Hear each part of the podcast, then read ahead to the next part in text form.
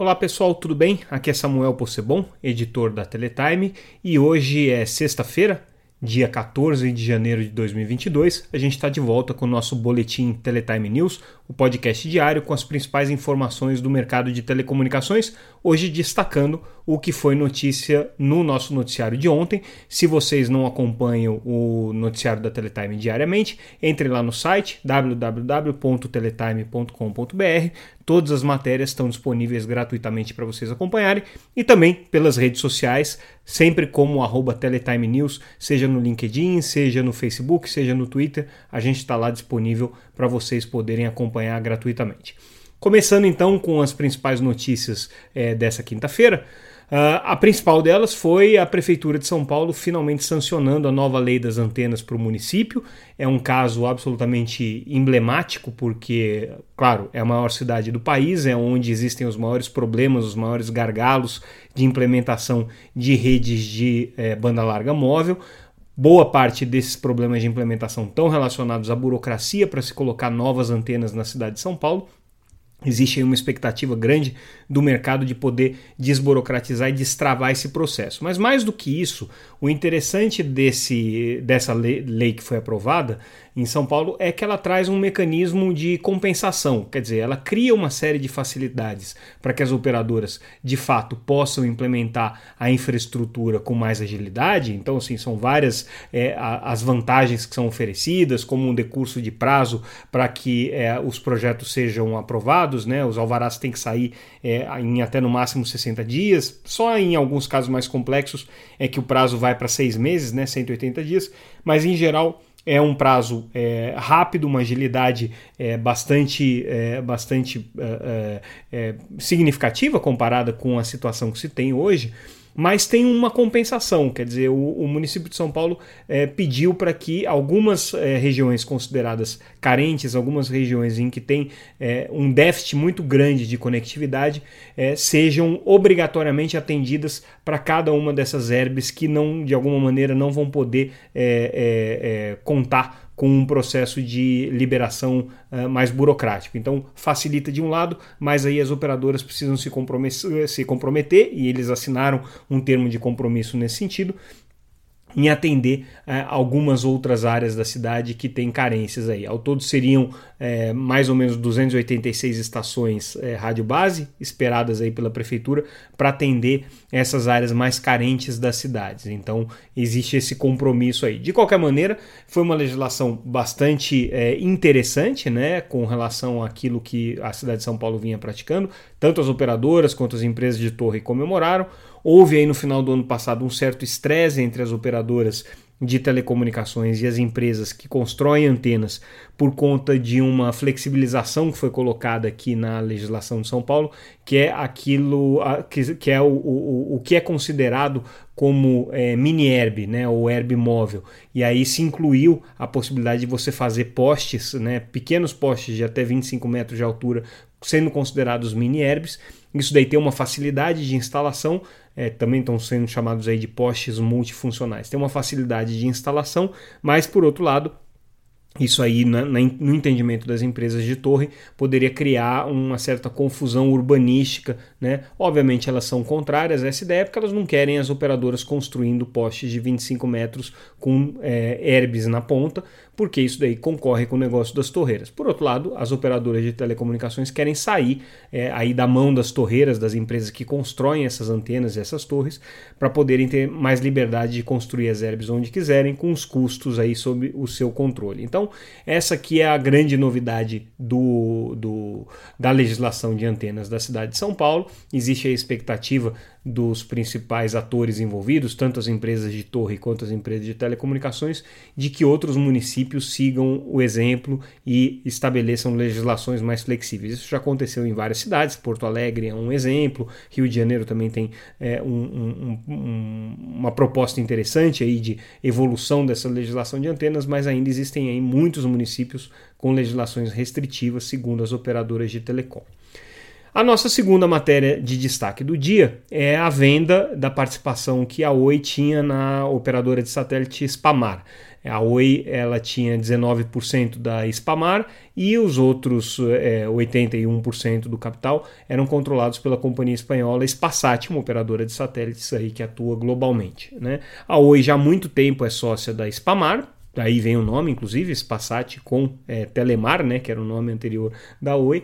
É, mas aí agora no processo de recuperação judicial a, a operadora está se desfazendo de ativos relevantes, como né, já é público há vários anos, vendeu ao imóvel, vendeu a, unidade de fibra, né, que agora se chama Vital, e também tinha a expectativa de que vendesse esses ativos. Os valores não foram divulgados, mas é, pelo que a gente apurou, a Spamar continua tendo todos os seus contratos que tinha anteriormente com a Oi, então agora esses contratos continuam existindo, só que vão ser firmados com a nova Oi, que é essa empresa que, que permanece.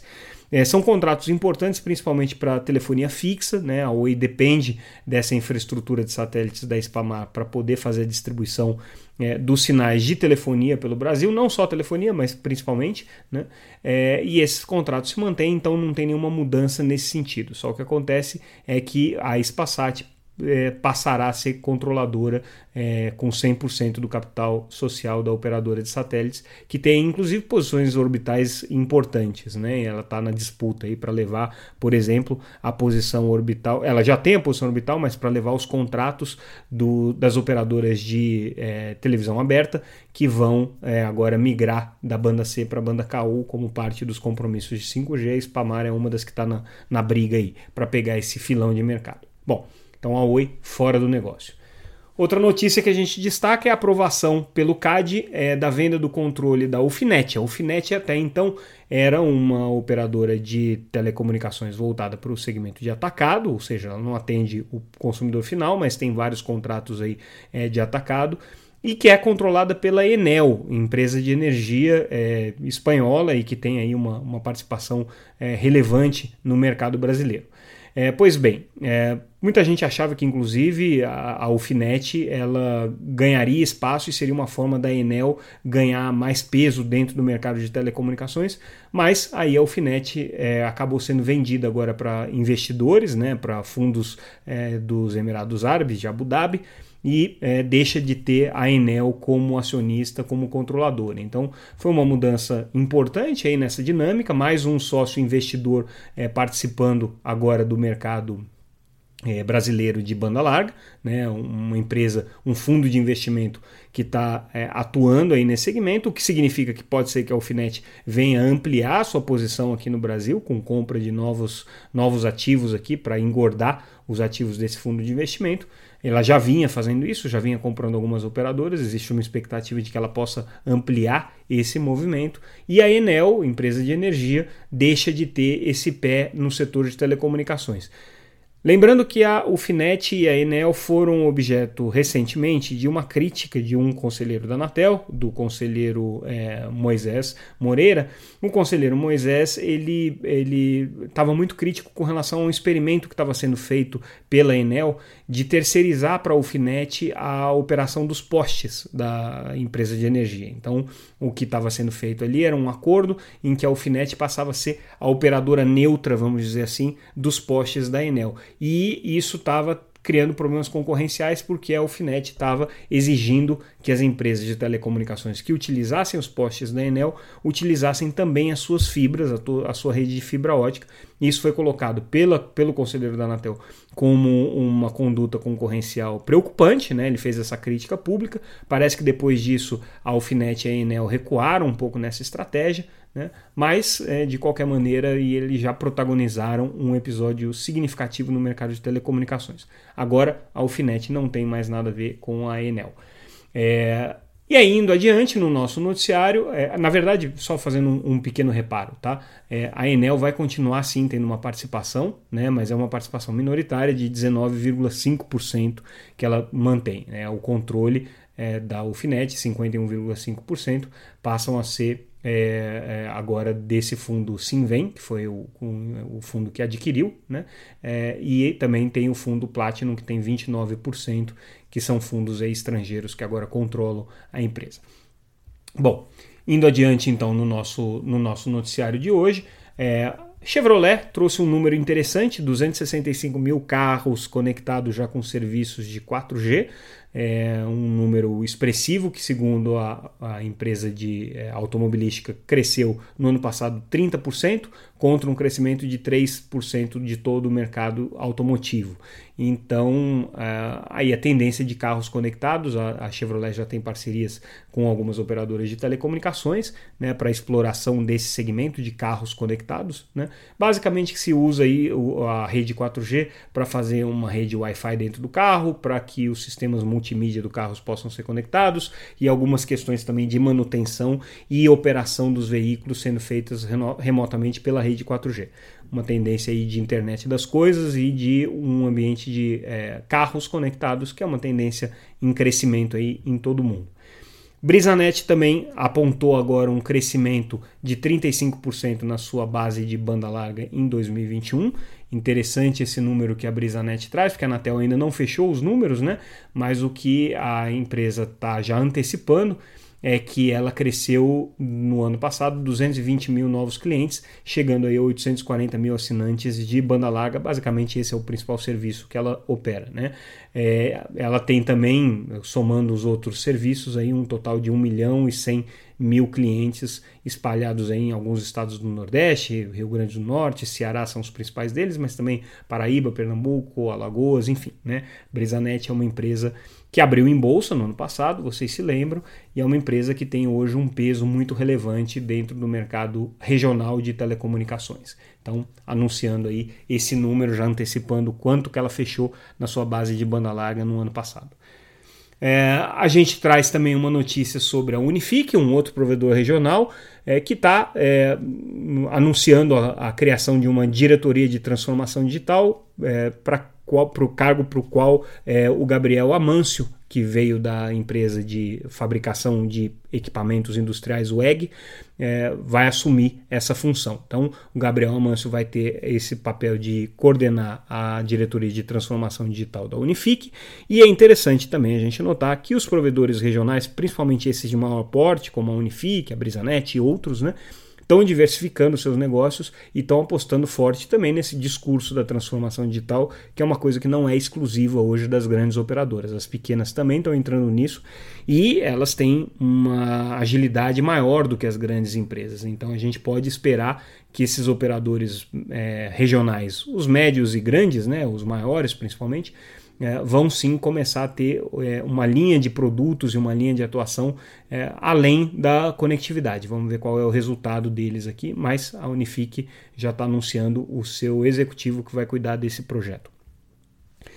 Prefeitura de São Paulo e Fundação Lemon assinaram um acordo para é, internet nas escolas. Na verdade, esse acordo é, que está sendo assinado entre a Fundação e a Prefeitura de São Paulo né, é um acordo que tem como objetivo é, basicamente desenhar projetos de conectividade, né, um, um programa é, de cooperação para que se possa é, verificar a situação é, das escolas na capital paulista, né, na rede municipal e assim é, poder buscar é, aplicações que sejam compatíveis com esse ambiente digital.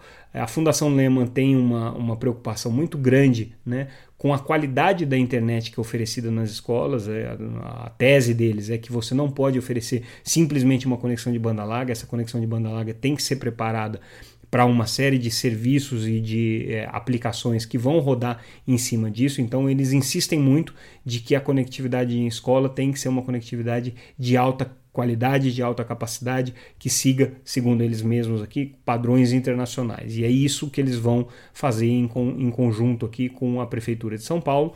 É, buscar né, um mapeamento dessa, desse, desse universo né, e assim fazer com que o programa de conectividade nas escolas é, possa avançar é, com um pouco mais de foco e com mais precisão nas suas políticas públicas. Então, essa é a intenção do, do, do, projeto. A gente vai ouvir falar muito de educação conectada ao longo desse ano. Tá? Tem muito dinheiro que está na mesa, tem dinheiro do FUSH, tem dinheiro do edital do 5G, é, alguns programas que já estavam sendo conectados começam a ser, que já estavam sendo realizados começam agora a ser é, é, integrados e é, vários atores estão se movimentando tanto operadoras de telecomunicações como instituições como a Fundação Lema e outras já estão se movimentando nesse sentido também. Então esse é um tema relevante aí que a gente vai ficar de olho. E para fechar o noticiário de hoje, é notícia aqui da Conexis, fazendo um balanço do Não Me Perturbe. Não Me Perturbe, se vocês não se lembram, é a primeira iniciativa de, vamos dizer, autorregulação do setor de telecomunicações. É um cadastro que foi criado aqui claro que com uma certa indução da Anatel, mas ele é gerido pelas operadoras de telecomunicações, em que as pessoas se cadastram cadastram seus números quando não desejam receber números que possam ser incômodos, ligações que possam ser incômodas, do tipo ligações de telemarketing, esse tipo de coisa. Então, é, eu, o número que eles anunciaram aqui é que é, em 2021 foram é, encerrados com 9,55 milhões de números de telefones cadastrados, né? Então, são números aí que não podem ser acessados por serviços de telemarketing. E aí a gente encerra o nosso noticiário de hoje. Essas foram as principais notícias do dia. A gente fica por aqui e amanhã a gente volta com mais um boletim Teletime News, o nosso podcast diário sobre notícias de telecomunicações. Um abraço pessoal e até mais.